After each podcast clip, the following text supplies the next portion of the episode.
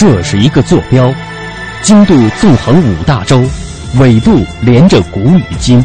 这是一颗水珠，迎着阳光折射不同的语言与文明。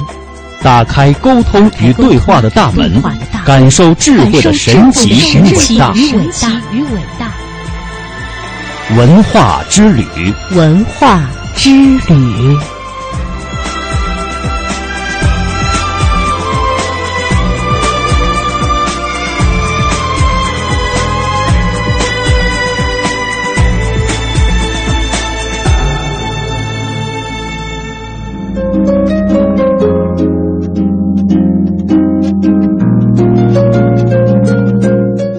探寻文化渊源，感受文化魅力。听众朋友您好，欢迎收听中央人民广播电台香港之声数码广播三十二台的文化之旅节目，我是谢哲。大家好，我是曼斯。首先，我们来关注一下丝绸之路文化产业带的建设。最近呢，丝绸之路文化产业带建设研讨活动在北京举行了，文化部、财政部有关负责人、与会的专家学者、企业代表，围绕着丝绸之路文化产业带建设的总体设计构想以及框架方案。制定了展开研讨。文化部文化产业司的司长刘玉珠表示，丝绸之路文化产业带建设牵涉面很广，需要完备的顶层设计。在实施和推动时，要考虑到项目的落地问题，要做细做实，突出有关区域文化产业的发展特色，要充分发挥地方政府、企业、行业组织的积极性和主动性，协同发展，共同推进产业带建设。那么，为了配合丝绸之路经济带国家战略的实施，文化部近日提出以文化先行的方式来建设丝绸之路文化产业带，加强相关区域在演艺娱乐、动漫游戏、文化旅游、工艺美术、非物质文化遗产、民族文化、工业制造、建设建筑、文化体育等多领域的交流合作，来提升国家的文化软实力，充实丝绸之路经济带的发展规划。古老的城市演绎民俗，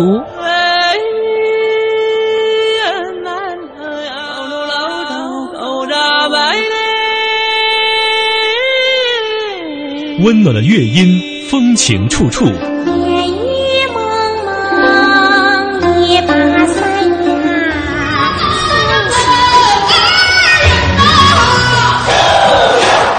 开放的城市美轮美奂，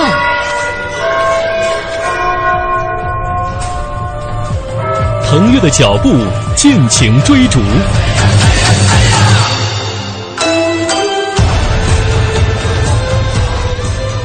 中央人民广播电台香港之声，文化之旅，城市文化记忆。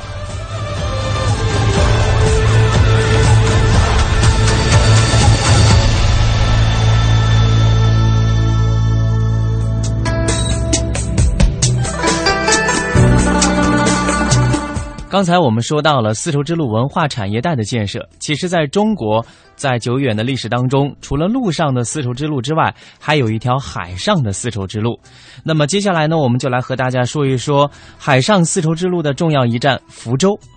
位于福州鼓楼区的闽王祠内，一块巨大的黑色石碑，记录了古城福州海外贸易的历史。这块全名叫做“恩赐琅琊郡王德政碑”的石碑，已经列入了中国世界文化遗产预备名单的海上丝绸之路福州史记的一部分。恩赐琅琊郡王德政碑立于复联状的白花岗岩碑座上，石碑高四点九米，宽宽一点八七米，厚零点二九米。碑额篆书“恩赐琅琊郡王德政碑”，于唐天佑三年，也就是公元九百零六年塑立，至今约有一千一百多年了。虽然随着岁月的流逝，石碑有一小部分已经风化，但是碑文仍然清晰可见。碑文记载了王慎、王审之家世以及他的政治、经济、军事、文化等方面的政绩。撰文的是唐朝礼部侍郎于禁。书写者为弘文馆的呃一位官员，嗯，那碑文楷书，行文严谨，被清朝著名学者郭百仓称为天下四大唐碑之一。一九六一年被公布为省级的文物保护单位。那么王审知呢是五代十国的闽国开国国主，唐末战乱不止，他随起义军辗转入闽，实行保境息民的政策，轻徭薄赋，奖励工商，任用贤才，鼓励垦荒，兴修水利，一时闽中大治。为了扩大海内外的贸易，王审知在建设福州本港的同时呢，不惜投入大量的人力物力，开辟甘棠港。当时的福州地区呢，不仅有繁盛的海内贸易，而且与新罗，也就是今天的朝鲜半岛、占城（今天的越南中部）、三佛齐，也就是今天的印尼苏门答腊附近等这些国家和地区呢，也都有贸易往来。那这些内容显示出了一千多年前福州就已经是国际商港了。碑文当中多处记载了唐末五代福州与东南亚国家以及阿拉伯国家进行海外贸易的相关内容，有力的证明了福州是海上丝绸之路的一个重要节点。福州与海洋的亲密接触可以追溯到五千多年前，而福州与海上丝绸之路的结缘呢，则要从汉代说起。早在汉元丰元年，也就是公元前一百一十年，这里就有了港口，古称东野港。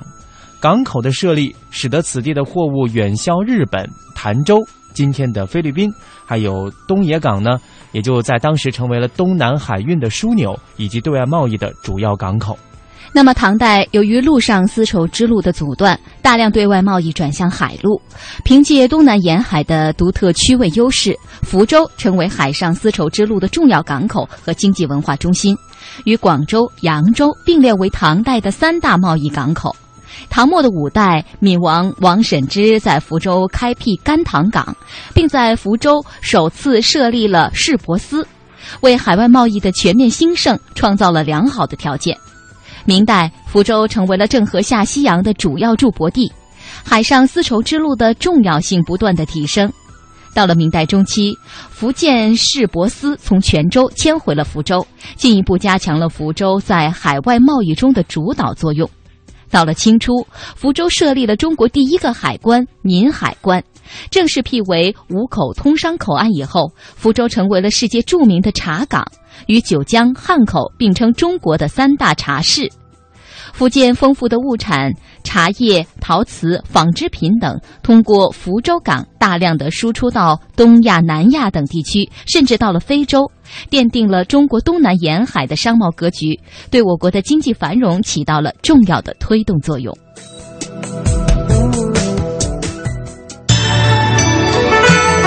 重温历史。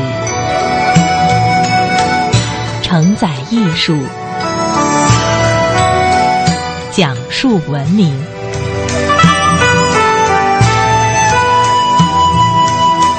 中央人民广播电台香港之声，文化之旅。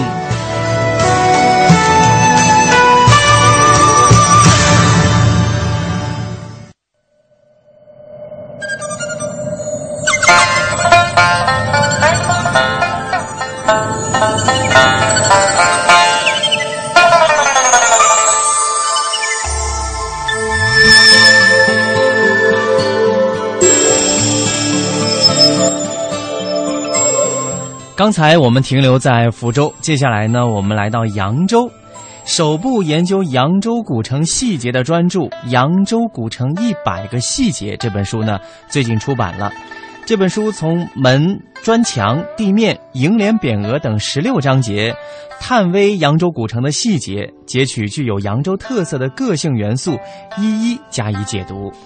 当代城市文化研究的先驱瓦尔特·本雅明在他的《巴黎十九世纪的首都》一书当中说：“城都市之真正魅力，在于它的隐藏遮蔽功能和不断生产，同时也在不断演绎一种一瞥之恋好戏的地方。城市细节发生于城市，至于我们，他们也有些同样的意味。他们或被城市隐藏遮蔽在暗处，一直被我们忽视或搁置。”又或如惊鸿一瞥，稍纵即逝，不给我们留下任何回忆和回味的踪迹。城市的细节并没有标注在何处，而是隐藏在城市的内涵及其深处。这样的一段文字呢，也给我们提供了探寻城市文化的一个全新的视角。那么，扬州作为中国首批历史文化名城呢，我们都知道，一直是以人文、宜居、精致、生态闻名于世的。充满人文气息的古城，流淌不息的古运河，诗情画意的瘦西湖，蜿蜒曲折的街巷等等，这些众多的细节构成了扬州元素、扬州符号、扬州印象。扬州在人们心中呢，既有各种概念式的印象，也有更多具体而生动的城市细节。这本书的副主编邱正峰说。多年来，我们一直比较注重保护和解读宏观层面上的历史文物、老街老巷、住宅园林等，相对来说，微观层面上的关注不多，较少留意古城许多具体细节。一些古城细节在不经意间遭到了破坏、消失，令人遗憾。这些实例提醒我们，今后在保护古城的时候，既要注意保护整体风貌，也要注重保护传统细节。要特别注意历史信息的真实性和延续性，这也是编辑出版《扬州古城一百个细节》的宗旨所在。系统梳理扬州的城市细节散布与匿藏在何处，怎样去寻找和保护这些城市细节。其实说到城市细节，相信每一个城市都有。那么扬州古城的细节呈现出什么样的特征呢？我们也为大家来解读一下。扬州的细节分布在城市的各个角落里，比方说名扬中外的玉文化中的扬州宫一样，其隐藏在各种玉器形成的每一个雕琢环节中，一个个精致而连贯的细节组成了精妙绝伦的扬州玉器。扬州古城独具特色的设计构思、建筑工艺、环境布局、园林匠心，如同玉器的扬州宫一样，构成了扬州城市的气质。穿梭在大街小巷，检索其中的各种细节，会发现这些细节有四大特征：一是精致，扬州古城细节有着丰富的内涵和特性，无不显示出其精美典雅、独具匠心的精致；二是实用，扬州细节绝不是花架子，而是与生活息息相关，将实用与美学巧妙地融为一体；三是可读性。每个细节都可观、可读、可品，都有着独一无二的故事。四是唯一性，这些细节可是物质的存在，也可能是非物质的形态。一些细节传承有序，一些细节随着历史的流逝而发生改变，无法再去复制。那么，这本《扬州古城一百个细节》呢，共分为十六章，它收录了门、砖墙、瓦屋面、宅内空间、木构架、木装修、地面、石刻、瓷寺、烟罐、亭台楼阁、土地庙、福祠、西字窟、楹联、匾额、消防、花草树木等多个细节。每一个细节呢，又收录了代表性的元素。如门一章呢，就分为门的方位、门的造型、门的尺寸、门的色彩，与门有关的照壁、石狮、抱鼓石、玄关、门槛儿、门钉，还有首府、门神、园林内门等诸多条目。而每个条目下又列举出与文字相符的例子。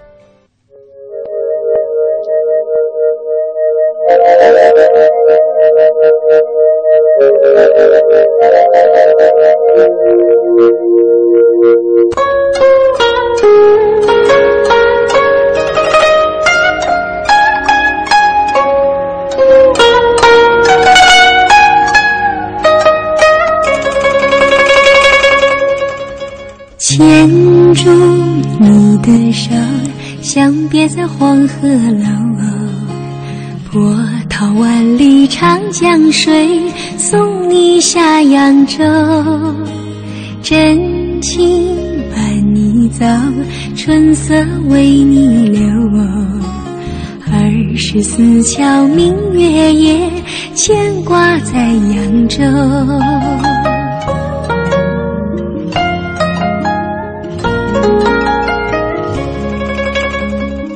扬州城有没有我这样的好朋友？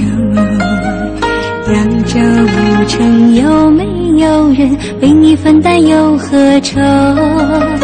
扬州城有没有我这样的知心人啊？扬州城有没有人和你风雨同舟？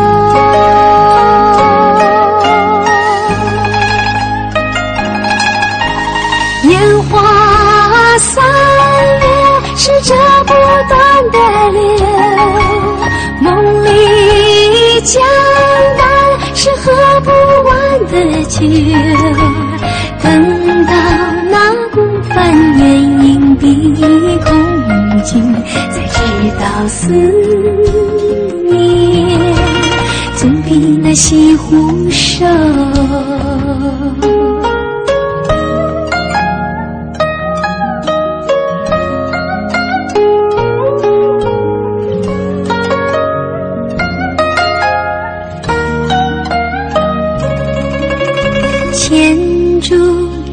的手，相别在黄鹤楼。波涛万里长江水，送你下扬州。真情伴你走，春色为你留。二十四桥明月夜，牵挂在扬州。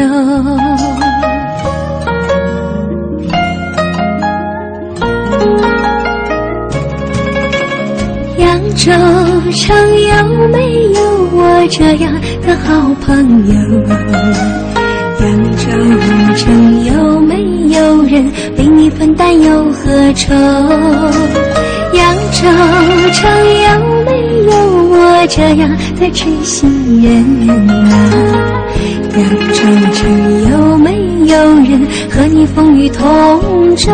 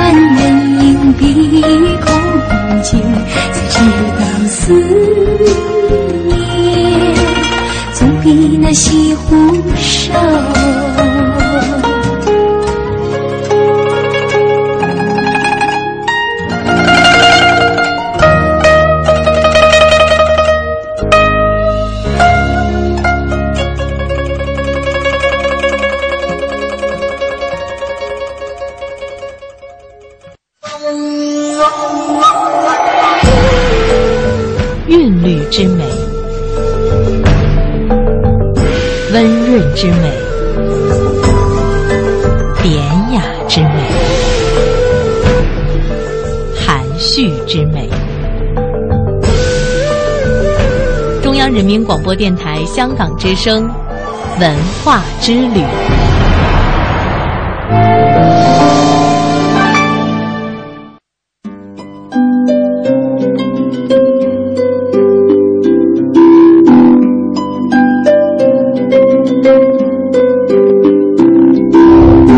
欢迎继续收听《文化之旅》。大型原创民族音乐剧《元培校长》主创人员日前在北京大学举行了首次创作研讨会，标志着这部筹备已久的音乐剧进入了正式创排阶段。该剧的导演，北京大学民族音乐与音乐剧研究中心的主任周应辰介绍，他在二零一一年末开始策划《元培校长》，二零一二年的夏天就已经完成了剧本的创作。这部剧是第一部以中国高校知名人物为主人公的音乐剧，以一九一六年到一九二七年新文化运动及蔡元培任北大校长期间的改革为背景，展示其思想自由、兼容并包的教育观念与实践对旧文化体制的冲击。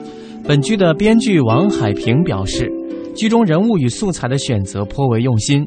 陈独秀、李大钊等诸多新文化运动时代的代表人物都以配角身份出现。此外，剧情也将尊重史实，为观众呈现那个风云年代里的故事。蔡元培的孙女，北京大学教育学院讲师、中国蔡元培研究会副秘书长蔡磊。表示，剧本的结构、剧情的选择非常的精到，阅读剧本就已经让人感动了。这部剧的音乐独具匠心，以二十世纪初的流行音乐和学堂歌曲来勾勒故事的时代背景，并以交响乐、民谣音乐和摇滚乐打造全剧雅俗共赏的艺术气质。那么说到蔡元培呢，我们接下来也用一段专题片来了解一下教育家蔡元培的一生。一百年前，男女同校在封建的中国可谓是天方夜谭。辛亥革命后，革命党人大力借助移风易俗来推动革命。时任北京大学校长的蔡元培积极主张实行男女同校等改革措施，指出改良男女的关系必须有一个养成良好习惯的地方。我以为最好的是学校。在蔡元培等人的积极倡导和努力下，辛亥革命九年后，男女同校才真正在中国开始实行。被誉为二十世纪初中国新教育制度的引领者的蔡元培，一八六八年出生在浙江省绍兴，二十四岁中了进士，二十六岁已官至翰林院编修。戊戌变法失败后，维新派人物遭到镇压，残酷的现实使蔡元培感觉到，仅靠几个人围绕一个皇帝，不在根本上从培养人才着手，是救不了中国的。基于这种理念，他弃官回乡，先后在绍兴、杭州、上海等地办学。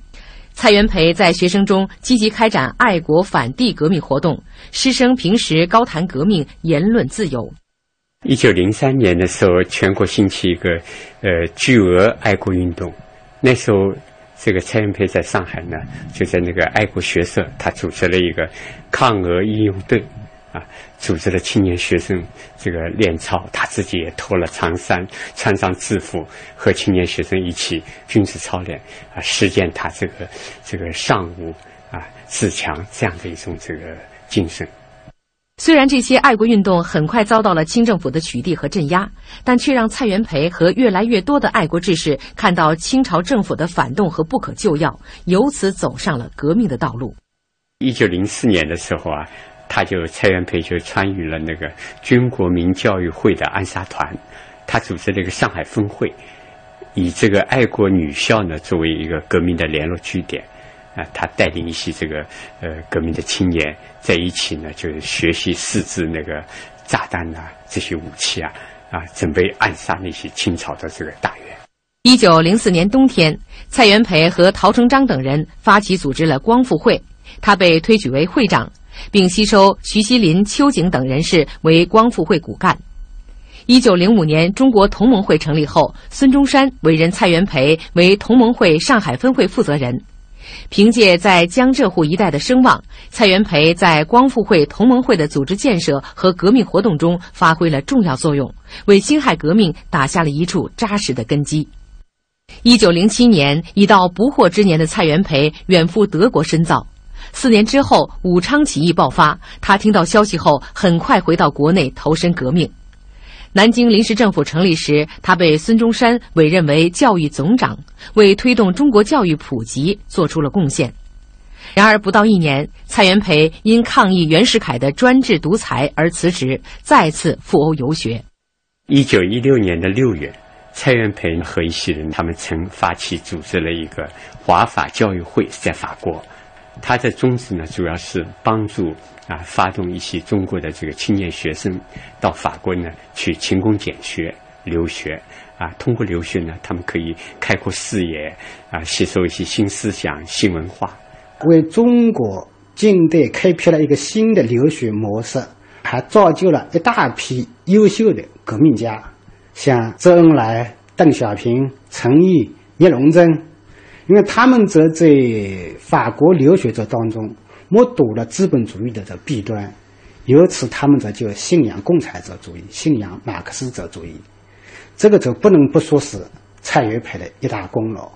一九一六年，五十岁的蔡元培回国担任北京大学校长，上任后，蔡元培即聘请《新青年》主编陈独秀为文科学长。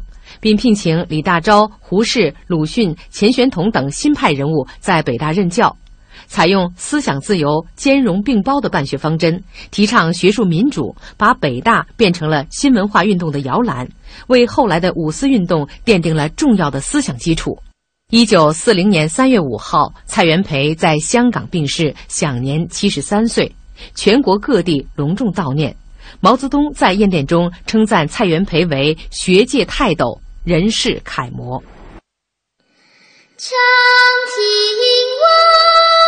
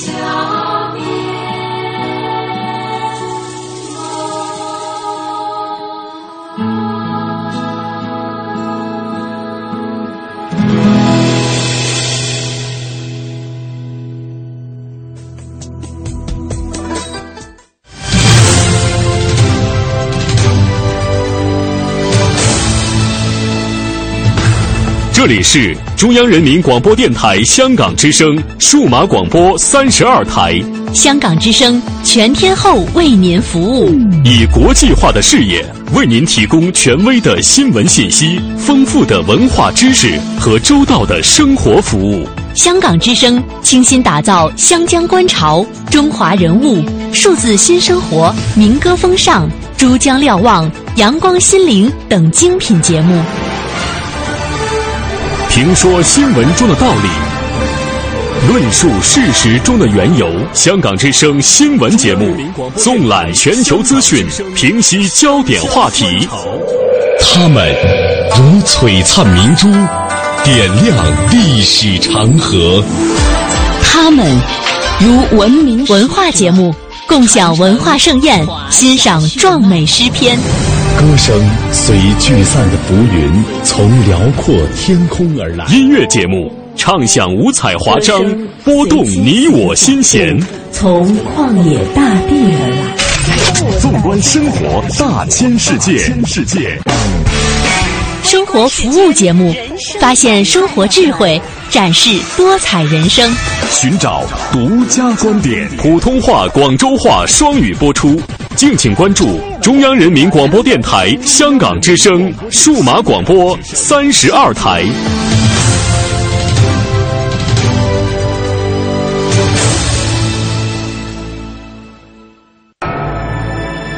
这是一个坐标，经度纵横五大洲，纬度连着古与今。这是一颗水珠，迎着阳光折射不同的语言与文明。打开沟通与对话的大门，感受智慧的神奇与伟大。文化之旅，文化之旅。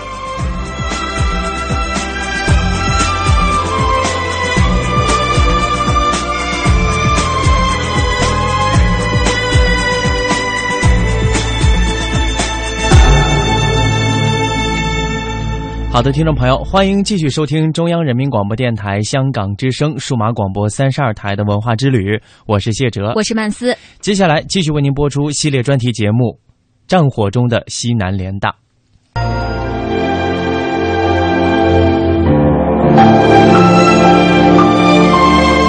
他们是现代中国学养丰厚的硕学红烛，为了保存中国的文化脉络。他们在战火与贫困中辗转于中国的西南边陲，他们在月下讲红楼，他们天黑时诵楚辞，他们为战时的中国高等教育筚路蓝缕，他们为二十世纪的中国书写无法复制的教育奇迹。他们渐行渐远的背影上印刻着一个共同的名字。西南联大教授，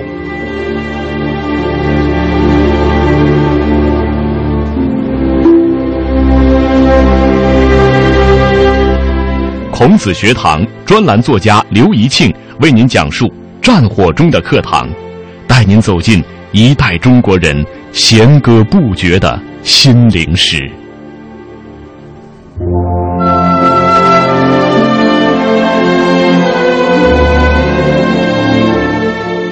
他是一个顽童哲学家，曾先后留学美国、英国，又游学欧洲，后主要执教于清华和北大。在西南联大的教授群像中，他因为饱受欧风美雨的沐浴，青年时代即相当西化。一米八的个头，西装革履，仪表堂堂，极富绅士气度，却时常流露天真性情。与蛐蛐儿玩耍，与大斗鸡同桌进餐，用大石榴与教授的孩子比赛，与顽童并无二致。他就是中国杰出的逻辑学家、哲学家金岳霖教授。单身教授金岳霖在西南联大有非常多的呃译文趣事。呃，我们先来看一下金岳霖教授是如何跑警报。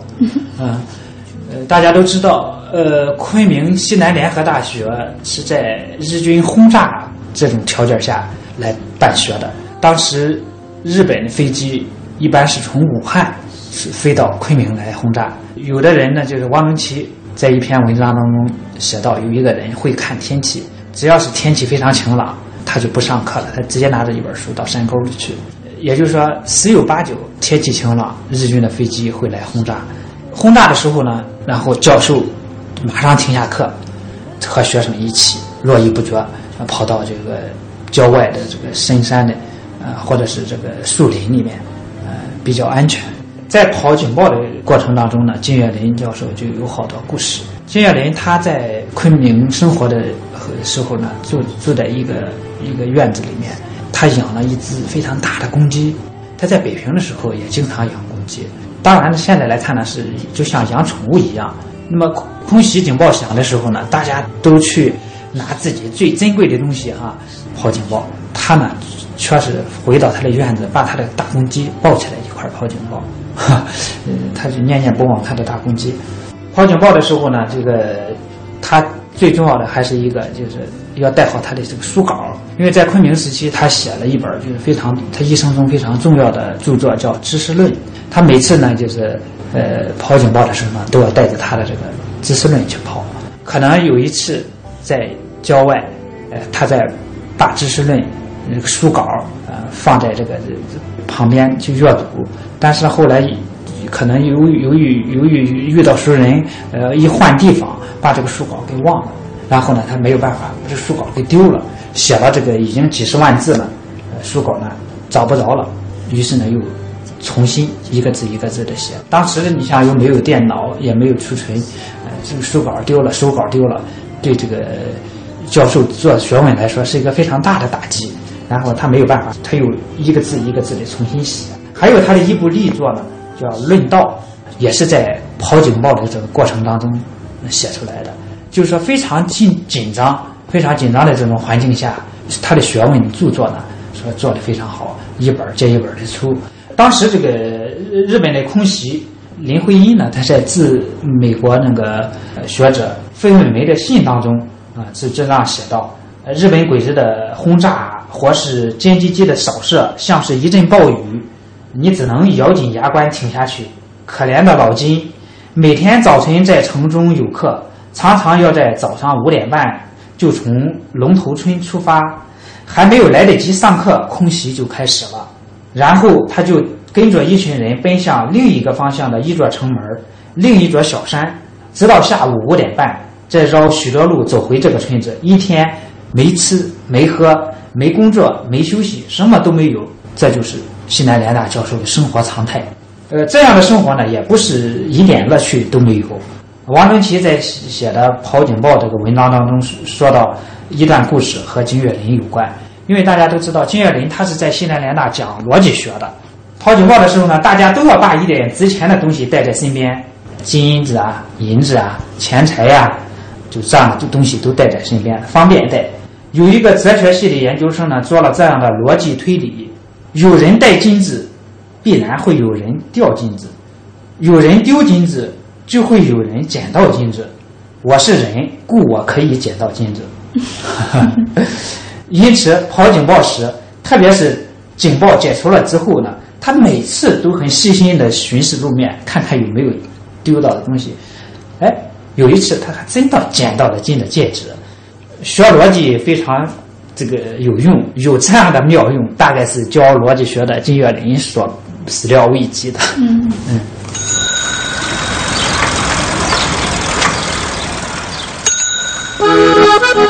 我们再来看他这个如何讲课。呃，在西南联大，金岳霖先生呢有两位得意的弟子，一个是呢，呃，殷海光，另一个是王浩。这两个人呢后来都成了这个非常有名的这个人物。当时这个殷海光他是叫殷福生，后来到了台湾之后呢改名为殷海光，成了很著名的这个思思想家。呃，另一个呢就是王浩，他是哲学家、数学家。我们先来看一下这个殷海光，金岳霖和殷海光呢，在抗战前夕，呃，他们就有了联系。一九三五年，金岳霖的《逻辑》由商务印书馆出版，被列入大学丛书。该书呢，于一九三七年商务再版。殷福生呢，在中学时期他就和金岳霖通信，他是读了这个逻辑之后，写了就是说读逻辑的心得，然后寄给这个金岳霖。他非常赞赏此书，当然呢也指出了书中错误的地方。呃，晚年金岳霖回忆说，逻辑介绍一个逻辑系统那一部分有许多错误。我的学生殷福生先生曾系统的做了更正，呃，也不知道他的改正正确与否，仅是不了了之。理由是我错误的认为我既没有数学才能，形式逻辑就搞不下去了，是不是因为这个原因呢？金岳霖先生就从形式逻辑转到了哲学了。也就是说，金岳霖和殷福生这种师生关系呢，因为他的这个通信，他给他指出来逻辑当中的一些错误的地方，然后呢，金岳霖就接受了，然后他就转由形式逻辑了，再转到了哲学。当然了，在西南联大的时候呢，他还在还在教这个逻辑学。在西南联大时期，金岳霖和殷福生的关系呢，呃是非常亲密的。他们经常一起讨论问题。呃，殷福生到了台湾，回忆说：“我在昆明西南联合大学读书时，在一个寂静的黄昏，同我的老师金岳霖先生一起散步。那时候呢，种种宣传闹得很响，他就很迷惑，到底相信哪一个好呢？哪一种思潮？哪一种理论？哪一种这个说法呢？”殷福生就问金先生：“哪一派是真理呢？”金岳霖并没有直接回答这个问题，他沉思了一会儿说：“凡属所谓时代精神，掀起一个时代的人兴奋的，也未必能持久。”然后殷福生就问他老师：“那么什么是才比较持久而可靠的思想呢？”金岳霖就说了：“经过自己长久的努力思考出来的东西，比如说修魔。”康德、罗素等人的思想，就说这些思想呢是永恒的、长久的，是不是一个时代风气所影响、所变化？就是说，后来殷福生到了台湾，想起来这一段话，经过了许多思想上的风浪啊，然后他反思，他认为这个老师金岳霖讲的这一段话呢，啊是非常非常棒、非常精彩。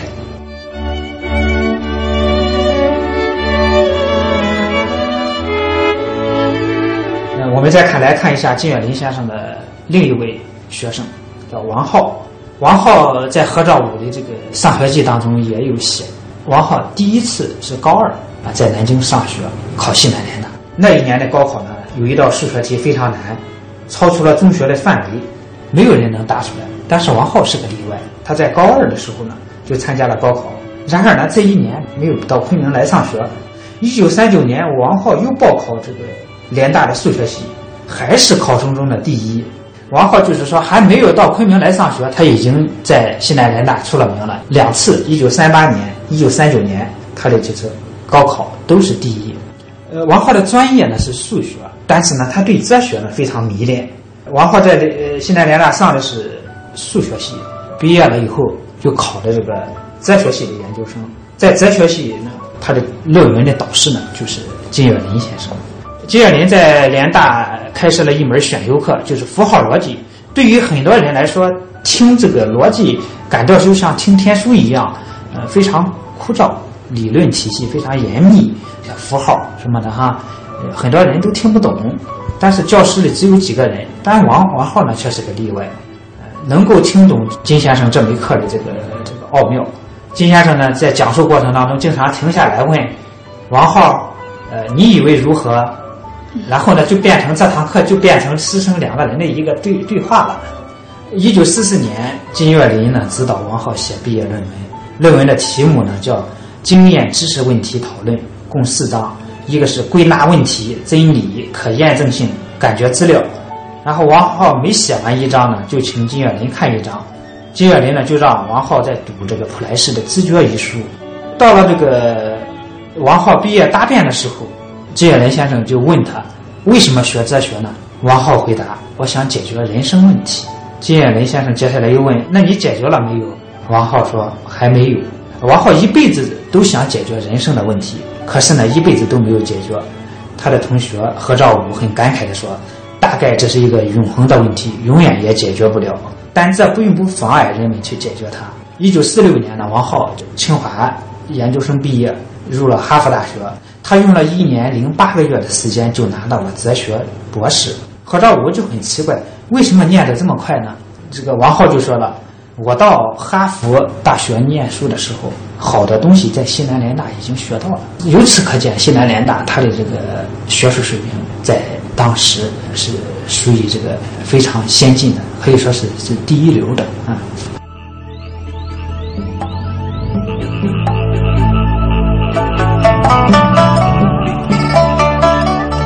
汪曾祺在《金岳霖先生》一文中里这样说道：“金先生是研究哲学的，但是他看了很多小说，从普鲁斯特到福尔摩斯都看。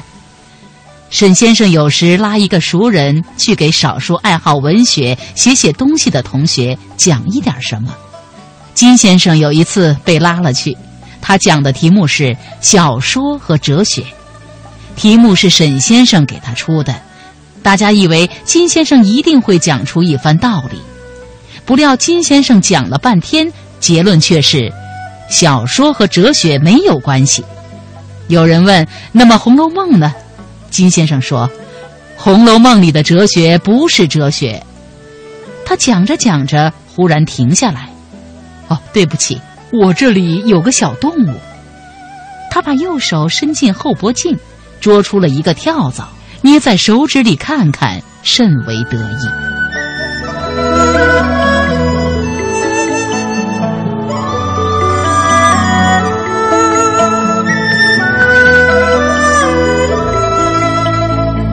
我们再来看一下金岳霖先生的风度。当时在西南联大有四位单身教授，非常有名的单身教授，一个是吴宓教授，他呢是。立意，他属于立意的。第二个是金岳霖，金岳霖呢是终身呃未娶。还有一个是陈岱勋，他也是终身未娶。另一个呢是叶启春，物理学大师。也就是西南联大有有四个单身著名的教授。中文系的教授杨振声先生呢，呃，跟他们开玩笑，就写了一篇文章。这个文章的名字叫《四观》。就是鳏寡孤独的那个鳏，简单通俗的说，就是指光棍儿哈，是鳏，来写这个联大的这种现象。金岳霖在回忆他在西南联大的时候说啊，我的生活呢一直是比较优越的，即使在昆明，因为没有家庭负担，我的工资呢也不是最多，但是呢不是最穷的，也不是最苦的啊，因为我们都是单身汉。因为他是单身，所以他有相对的来说是比较富足一点。他经常接济他的学生和这个朋友。任继宇先生回忆说：“金先生单身一人，工资多，帮助一些困难的学生。抗战期间，不少学生的家乡沦陷了，被日本占领了，经济呢很困难。他呢一直在资助学生念书。呃，在冯友兰教授的眼中，他怎么来描述？”金岳霖呢，他晚年写文章说，金岳霖先生呢风度很像魏晋玄学家嵇康。嵇康的特点是什么呢？就是越明教而任自然，他天真烂漫，率性而而行，的思想清楚，逻辑性强，欣赏艺术，审美感高。他认为呢，用这几句话呃概括嵇康的呢，完全可以放到这个金岳霖先生身上。冯友兰先生在西南联大的时候写了一篇《论风流》，就是写魏晋的这些名士。他说的何为风流？冯友兰先生在第一个是玄心，就是说是无我，又要超脱自我。季羡林先生完全是有玄心的一个人。他跑警报的时候，他置自己的这个生命安危于不顾，他要去院子里抱着他的大公鸡、他的宠物去跑。第二个呢，就是说妙赏。也就是呢，审美感比较高。金岳霖先生他虽然是学的是哲学，但是呢，他古今中外的小说是阅读非常之多。他还喜欢这个呃武侠小说，也也喜欢这个像这个美国、英国的那些意识流小说，读的非常多。他呢还喜欢这个受传统文化的影响，还喜欢做对联儿。也就是说，他的妙赏，审美感啊，能够欣赏世间一切。有美学意味的东西，然后呢，再是洞见，也就是说呢，见解比较卓越，观点呢高出常人。谈到就是说金岳霖的洞见，呃，我们就说有一个小的典故，就是金岳霖他搞逻辑，他能从逻辑当中发现就是常人所看不到的问题，呃，你比如说，他从一些谚语当中发现发现了逻辑问题。大家经常说“金钱如粪土，朋友值千金”。金远林说，在他十几岁的时候，他就觉得这个谚语有问题。如果把这两句话作为前提，那么得出来的逻辑结论是什么呢？朋友如粪土。呃，我就说呢，这是他观察问题、思考问题，呃非常独特的地方。这就是说，说是他的洞见啊，呃，也就是说他洞察事物，得出的见解呢是非常深刻的。然后呢，冯友兰先生当中还有一个《论风流》当中还有一个条件是说的是深情。那么从这个角度上来看，金岳霖先生完全可以称得上深情。虽然他终身未娶，但是他的情感非常丰富，而且呢精神非常高洁。上世纪三十年代，在北平，梁实成和林徽因住在一个胡同的前院，金岳霖呢就住在一个后院。金岳霖的那个家的。就是当时是，他有一个雇了一个厨师，是给他做西餐，因为他在金岳霖是在美国留学嘛，他的生活非常西化，他就吃西餐。星期天他家有一个沙龙，而星期六呢，呃，林徽因家有一个沙龙。好多朋友是往往是星星期六从林徽因家，然后到了星期天就到了金岳霖家，也就是在这个时间时期呢，金岳霖和林徽因交往呢非常密切，于是呢他就觉得他爱上了。林徽因，而这个林徽因她已经结了婚了，而且和梁思成有了孩子了。那么如何来处理这个问题呢？但是她没有隐瞒，她而且完全坦白的就告诉了这个梁思成，她说：“呃，老金，哲学家老金，他对他表白。”梁思成通过一晚上痛苦的思考说：“要不我退出，成全你们两个。”然后林徽因把这个梁思成的决定告诉了。金岳霖，金岳霖说：“那么我退出，不能影响你们两个人的感情生活。”他退出来了之后呢，但是他们仍然是好朋友，非常好的朋友。你像那个林徽因和梁实成吵架了，遇到麻烦问题了，总是来请老金当裁判。老金他是学哲学的，逻辑性比较强，两个人的问题，呃，经过老金当裁判，啊，就完全给他们平息下来。他和林徽因之间的这种爱情，这种像柏拉图式的那种精神恋爱，爱一个人不要影响他的生活，是吧？但是不妨碍我默默的去爱他。就是林徽因去世之后，呃，有一次聚会，哎，金岳霖好多年了，林徽因去世之后，这个金岳霖就召集他的朋友，大家在一块吃饭。嗯，都快吃完饭的时候，就问金岳霖：“那么吃饭都有个？”由头有个理由，你今天咱们为什么吃饭呢？金岳霖沉默了半晌，说：“今天是林徽因的生日，啊，也就是说呢，他自始至终都爱这个林徽因，但是呢，他并不会因为自己的这种爱而去干涉、影响别人的生活。所以说呢，它是一种纯粹的、纯粹的爱，单纯的爱。所以说，由此可见金岳霖先生的这种深情，也就是说，玄心、妙赏、洞见、深情。”冯友兰先生写的这个《论风流》，这提出来的这四点，放在金岳霖先生是非常这个传神的，道出了他的这个精神特点。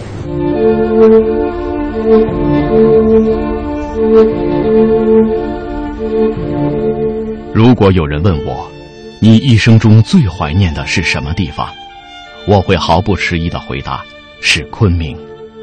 如果他继续问下去，在什么地方你的生活最苦？回想起来又最甜，在什么地方你常常生病，病后反而觉得更健康？什么地方书很缺乏，反而促使你读书更认真？在什么地方你又教书又写作，又忙于油盐柴米而不感到矛盾？我可以一连串的回答，都是在抗日战争时期的昆明。这是西南联大文学院外国语文学系教授冯承植，也就是曾被鲁迅誉为中国最为杰出的抒情诗人冯至，在《昆明往事》中写下的一段话。冯至以诗人特有的敏感与想象力，书写了无数联大人的心声。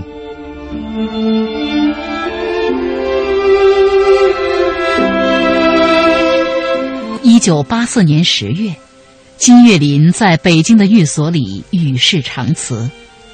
中国社会科学院的鲁信先生在回忆自己去为金岳霖先生送行的那一幕时，仍然不能掩饰自己内心的激动。我和哲学所其他同志一起帮着把他的遗体抬上担架，这才发现他离去时穿的竟是一套破旧的内衣。在悲痛中，我的眼泪禁不住夺眶而出。金岳霖的一生是复杂的，也是单纯的；是传奇的，也是寂寞的。这位曾经被誉为中国哲学界第一人的一代哲学巨匠，已经离我们远去了。他留下了三部极有分量的学术经典：《逻辑》《论道》和《知识论》。他同时也培养了包括王浩。沈有鼎、殷海光在内的一大批大师级的弟子，可谓桃李满天下。